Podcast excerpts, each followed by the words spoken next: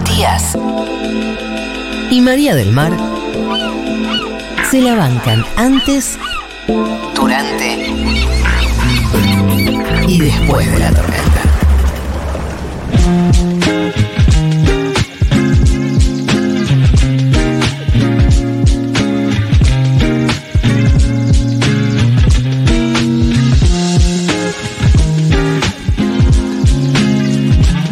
Estamos con Julián Jofele. Primera aparición pública de Julián Jofele después de las fiestas.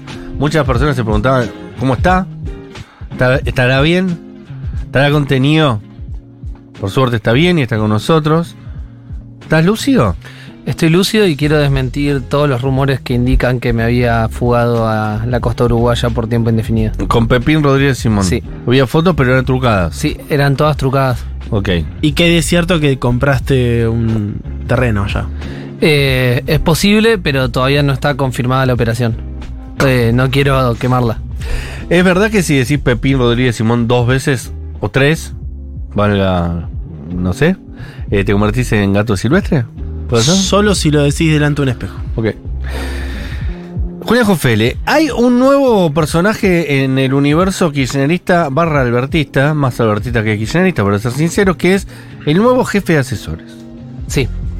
Anteriormente teníamos a un Leunda, que nadie bien supo bien que estaba, digamos, nos enteramos el día que lo echaron. ¿Viste cuando te enterás de algo cuando el día que pasa? Sí.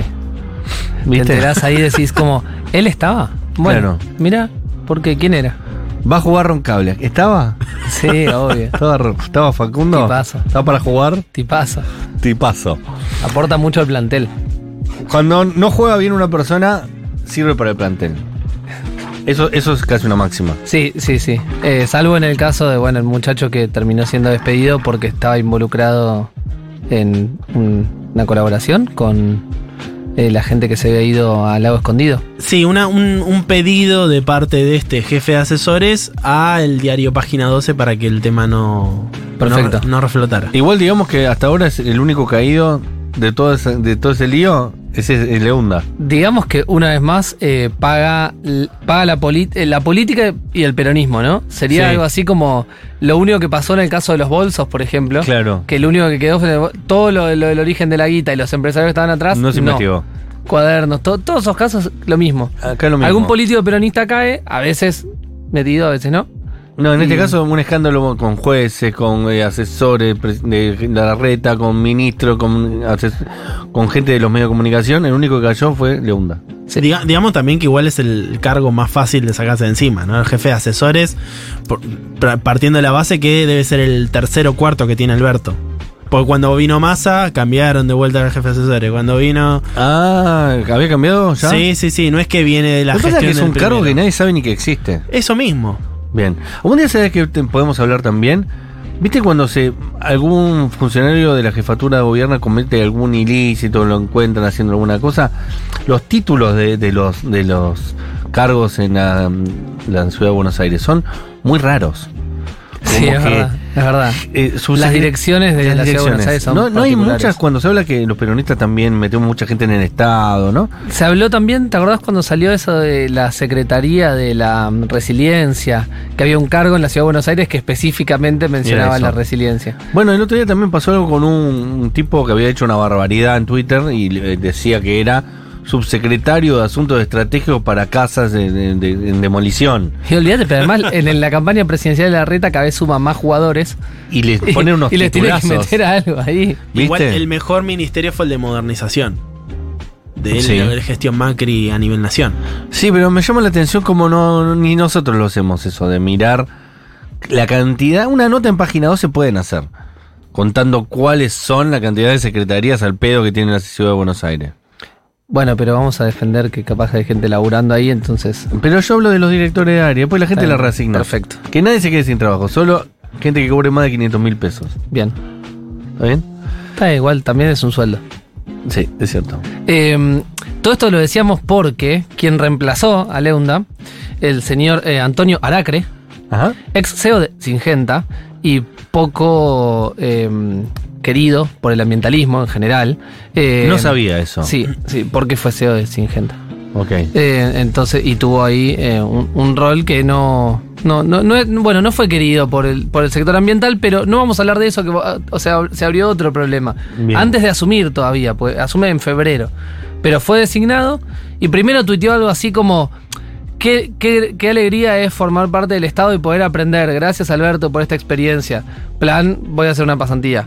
Claro. Ya eso armó un poco de polémica porque lo ideal es decir, vengo a aportar todo lo que sé y seguramente va a ser un montón y voy a cambiarle la vida a la gente. No, él dijo, qué bueno esto. La voy a aprender". clásica última, voy a tratar de llevar todo lo que aprendí en la, la actividad privada a la, Claro. a la, a la esfera Claro, pública. dijo como, "Bu- uy, vengo a aprender, qué bueno. Eh, y eso ya no copó. Pero al margen de eso, también en declaraciones al diario La Nación, eh, quiso caer simpático de entrada y dijo algo así como que estaba pensando en eh, conversar sobre una reforma laboral que permita a los menores de 30 y mayores de 50 insertarse al mundo del trabajo sin que los demás pierdan los derechos que ya tenían. O sea, que los que se insertaban sí los perdían. Claro. O sea, Entraste pero- sin derechos. Entraste, mirá qué bueno, bienvenido. Eh, eh, tenés nada, pero entraste. Y mm, que los demás mantenían lo que tenían. Bueno, las declaraciones, obvio que no fueron las, la- las mejores para llegar a sumarte a un gobierno que en su último tramo, eh, en su último cuarto, que sería este año, lo que tiene que hacer es, eh, esto es a mi juicio, por supuesto, con toda humildad, ampliar derechos y tratar de ampliar esa base de sustentación que tiene y que probablemente no lo logre por derecha, digamos, haciendo un guiño a, eh, no sé, cierto sector que crea en una reforma laboral. Probablemente no sea gente que igual vaya a votar y decir, che, la mejor reforma laboral la puede hacer Alberto y no la reta en tal caso, ¿no? Si fuera la búsqueda que tiene un posible votante, elector, eh, sujeto. Pablo Moyano salió a responderle y le dijo algo así como, eh, ¿por qué no te pelás el culo como nos lo pelamos los camioneros y los industriales? El, el comunicado de Pablo Moyano fue un audio de WhatsApp grabado donde lo suben a, a la página de camioneros y de fondo se escuchan unos bombos que están obviamente editados, digamos, ¿no? No es que es un, un- no es que estaban en una marcha y grabó. es ruido ambiente. Es ruido ambiente, le suman ambiente el, de- el de bombos. Me parece excelente. Mirá cómo lo dijo. Habría que preguntarle a este señor Aracre, seguramente un técnico que nunca habrá salido de una oficina, que nunca estuvo luchando o defendiendo a los trabajadores, que nunca seguramente subió a un camión, hoy viene livianamente diciendo vamos a presentar un proyecto de reforma laboral. Señor Aracre, siga soñando con llevar adelante una reforma laboral, salí a la calle hermano, pelate el culo como se pelan el culo los trabajadores camioneros. Bien. Eh, banco, banco, banco todo. Me parece que banco todo, banco que incorporen Aracti, pero para mí es. eh, hay algo ahí también de, de confusión. que- Estás en la teoría de confusión, está bien. Claro, hay, eh, hay un ciego de Singenta, jefe de asesores de, de Alberto. No está dando noticias en enero, es, raro, eso, ¿no? Es raro. Él, voy a decir algo que está mal, pero más allá de la política, lo que piense. Me cae bien él. Parece como es bonachón, ¿viste? Esa- tiene como. Es una cosa de, de buena onda. Es como que intenta ser simpático. ¿Vos sentís que es lo que necesitaba el gobierno? No, no este digo, no digo que es lo que necesita el gobierno. De hecho, un jefe de asesores no lo necesita el gobierno. Para eso está Alberto. Y un jefe de gabinete Que, claro. que Mansur. debería hacer ese trabajo. Eh, aparte de jefe de asesores, es como no quiero hablar ni con mis asesores, voy a hablar con mi jefe de asesores. Es raro. Pero más allá de eso, me gusta que haya algo nuevo ahí, como algo fre- refresca. Bien, perfecto. Bueno, eh, obviamente rechazó la propuesta de pelarse el culo, dijo que ya lo habían hecho su papá y su mamá. Eh. Que su papá manejaba un taxi muchas horas y su vieja cosía de noche para mantenerlos, por lo cual él no tenía por qué hacerlo. digamos, ya lo Él lo había estudiado y Así que perfecto. La verdad que en ese sentido nada que reprochar. Eh, si quiere, deje de tener estas ideas, estas propuestas que no son eh, ni el año. El año que viene tampoco, igual, por las dudas. Bueno, no era lo que quería venir a contarles hoy. ¿Qué pasó? Pero también era. Bueno, no, la otra vez que vine hace un No, tiempito, cosa que me hablamos. mucho también del tipo fue que dijo, si me hubiera llamado la reta también estaba. ¿Sí? Bueno, perfecto. Dijo, me, era, o si me llama Alberto ahora o el año que viene la reta, yo iba a estar con cualquiera de los dos. Porque yo quiero aportar. No me importa bien con quién. Eh, Con, con- él, él va quizás donde va mm, eh, Redrado. Claro, es como un redrado, pero con más onda. Para mí tiene una cosa medio campechana. Más parecido a Manes, ¿viste Facundo Manes? Claro. Como que vos le- le- chamullero, que nunca sabe bien de qué está hablando, pero le pone garra. Le odio caer bien, este Arafle le debe caer bien a las señoras, por ejemplo. Yo no sé, no me parece que na- na- nadie lo conoce.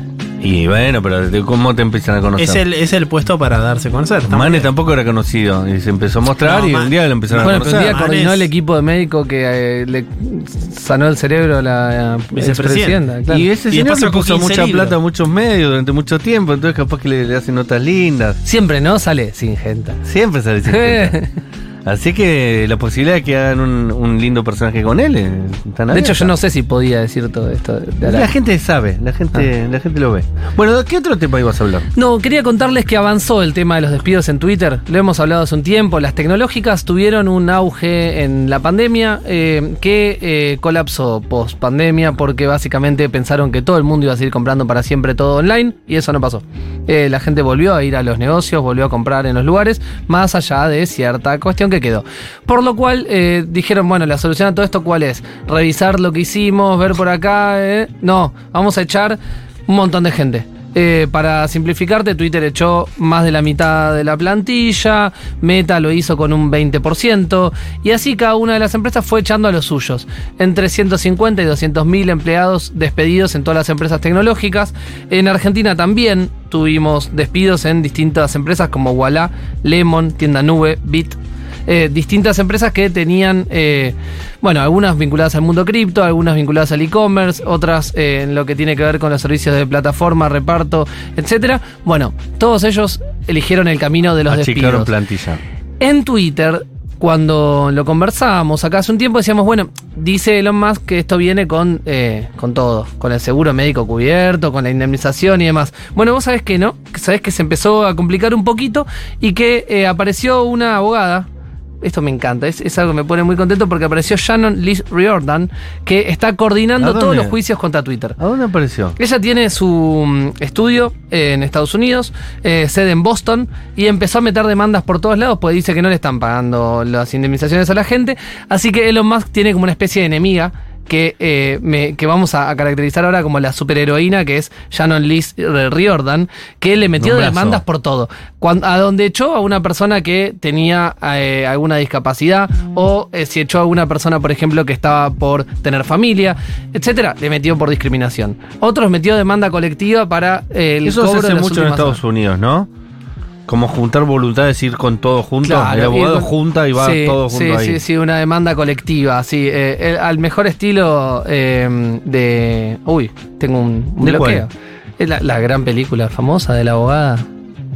Ah, sí, de, de la compañera Julia Roberts. Sí, exactamente. Eh, sí, No que- la vi esa. Que dijo que había conseguido todas las firmas con un pete cada uno. ¿Te acuerdas? Fue icónica esa escena.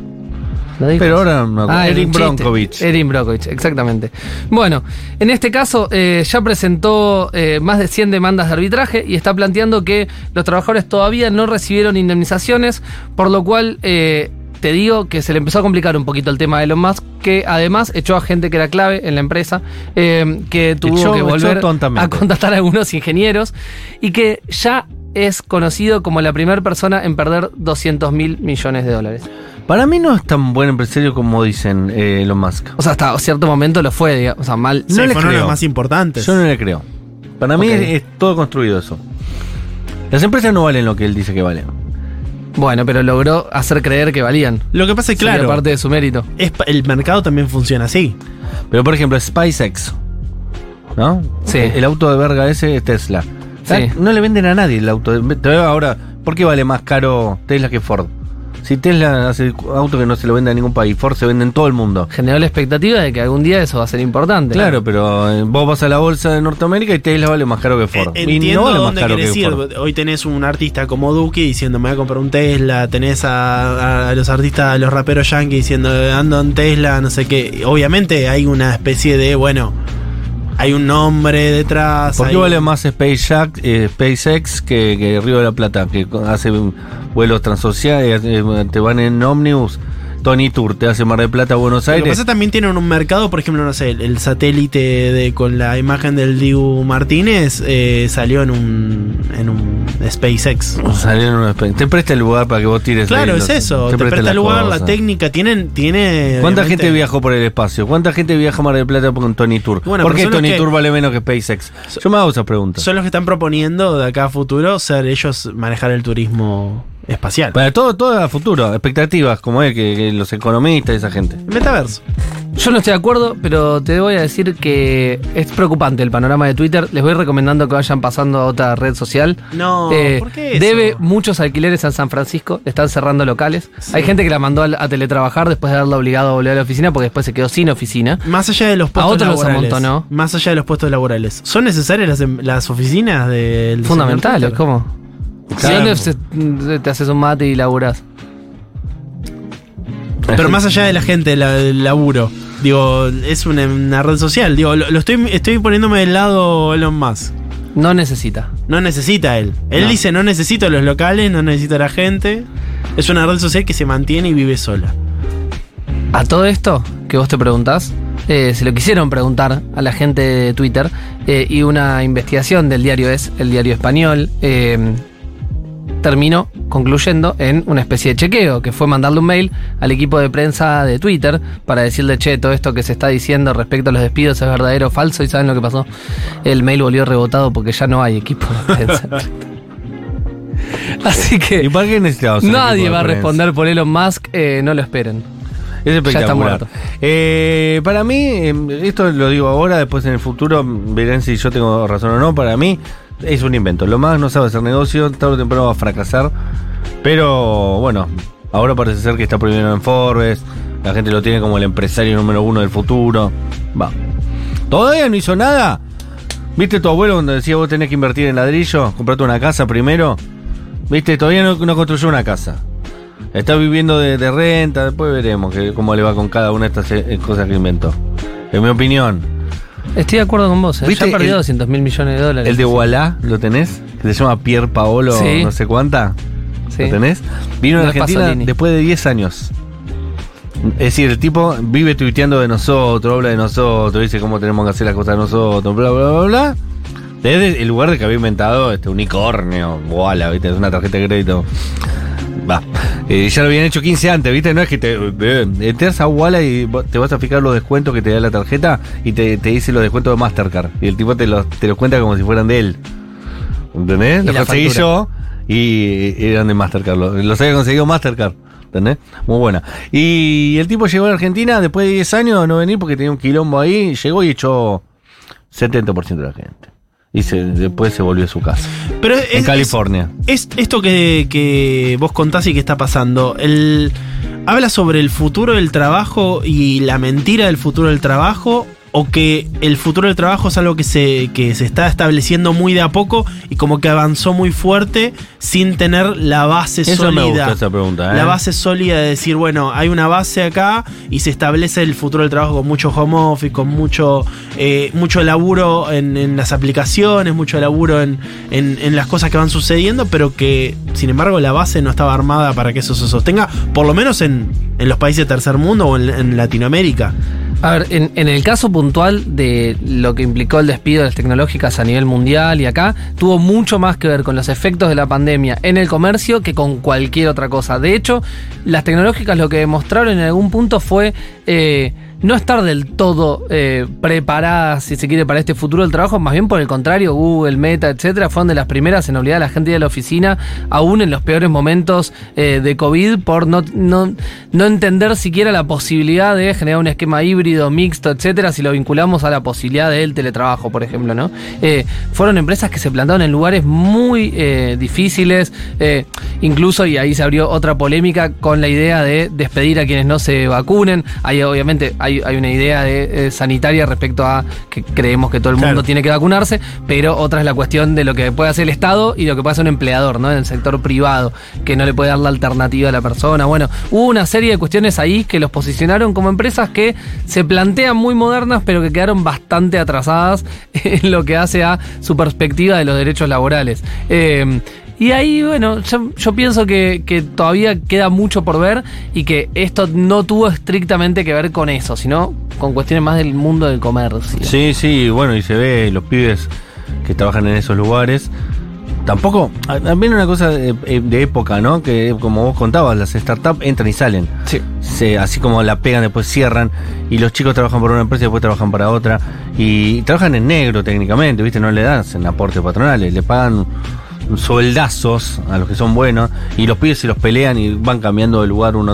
Es decir, como que hay una estructura distinta también. Los chicos renuncian para irse de vacaciones. Hay como cosas que en nuestra cabeza No tampoco tan- pasaba. Yo creo que no es tan distinto a lo que nos pasaba a nosotros. Digo, eh, eh, Yo tenía un laburo no renunciaba. Yo- Yo trabajé 10 años en un lugar que no me gustaba solo porque era un laburo y tenía que laburar. Bueno, obviamente es, es- es muy difícil eh, llevar, eh, digamos, ideas generales a cada caso concreto. Pero digo, existió la idea de, de pibes de 18, 19, 20 años que laburaban durante el año y para irse de vacaciones a hacer, no sé, el norte, de un mes, dos meses, renunciaban. Digo, existía también en, en mi juventud, pasaba, digo, eh, sí, pero ahora me parece que mucho más. Creo que, común, y es generacional. Entiendo el punto de lo que decís respecto a, bueno, si, si no voy a estar registrado, no voy a tener ciertos derechos y además tengo la posibilidad después de conseguir otra cosa, es distinto. Claro. Pero estamos Pero hablando de un micromundo y estamos no sé, hablando en, este eso. caso específico de programadores No, no, o gente este con. mundo, este- por eso, bueno, este pero en este mundo hay de todo también, ¿no? Digamos, o sea, eh, las tecnológicas pueden ser desde el ingeniero en sistemas de eh, Twitter o de Google hasta todos los repartidores de Amazon, ¿no? Y, y todo entra en el gran paquete tecnológico. Eh, entonces ahí depende un montón de cuestiones si, bueno, Sí, si no esa persona dice, bueno, mañana me consigo- Mercado Exacto. Libre, eh. Por eso, ahí hay- es muy amplio, digo, cuando hablamos de los despidos, no sé, en Bit, eh, bueno, lo mismo, es una, una empresa eh, que, que probablemente no, no despidió a, a gente que tiene la, la formación de programador que dice mañana me, me lo consigo. pues No, de hecho resuelvo". se los, se los pelean, se compiten. Entonces es un universo que es mu- mucho más diverso de lo que parece. Sí, sí, sí. Y ahí hay, hay, hay para desgranar bastante. Sí, sí, y los que peor la pasan por lo general suelen ser los mismos. Sí, Eh, los que pueden renunciar, se van después vuelven y tienen trabajo, no tienen ningún problema. exactamente. Eh, pero realmente a mí me llama mucho la atención esa lógica nueva que hay que, para mí, está buena para analizar también porque es muy extendida. Yo al menos de pibes jóvenes que yo veo, me dicen yo renuncio, me voy de vacaciones. Yo digo, es un buen laburo este boludo, después no sé si a conseguir un buen laburo. ¿Entendés? Claro, yo así laburé. No digo que lo, lo que hayamos hecho nosotros eh, ha- habría estado bien o hubiera estado bien.